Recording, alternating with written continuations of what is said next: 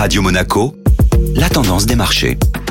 Radio Monaco, la tendance des marchés avec Société Générale Private Banking. Bonjour Delphine Michalet. Bonjour Benjamin. Quelles sont les quatre pires séances pour l'indice parisien depuis le début de l'année? Il aura malheureusement suffi que de quelques jours pour renverser l'optimisme des investisseurs qui se concentraient alors sur l'évolution positive de la situation sanitaire. Dès le 24 janvier 2022, un vent de panique saisit les marchés financiers. L'escalade des tensions géopolitiques et les rumeurs d'un premier durcissement monétaire de la Banque centrale américaine bousculent les indices. Le CAC 40 capitule alors en cédant près de 4% en quelques heures. Un mois après, le 24 février 2022, l'entrée de la Russie sur le territoire ukrainien fait chavirer les bourses mondiales. L'indice parisien chute alors de 3,83% après 7 séances de baisse consécutives. Le 1er mars 2022, la bourse de Paris tremble de nouveau en reculant de près de 4%. Mais la séance la plus éprouvante restera le 4 mars 2022 avec une baisse de près de 5% du CAC 40. Les investisseurs prennent alors des répercussions du conflit avec les premières révisions à la baisse des projections de croissance. En l'espace d'une semaine, le CAC 40 avait alors cédé plus de 10%, mouvement que l'on n'avait pas vu depuis mars 2020.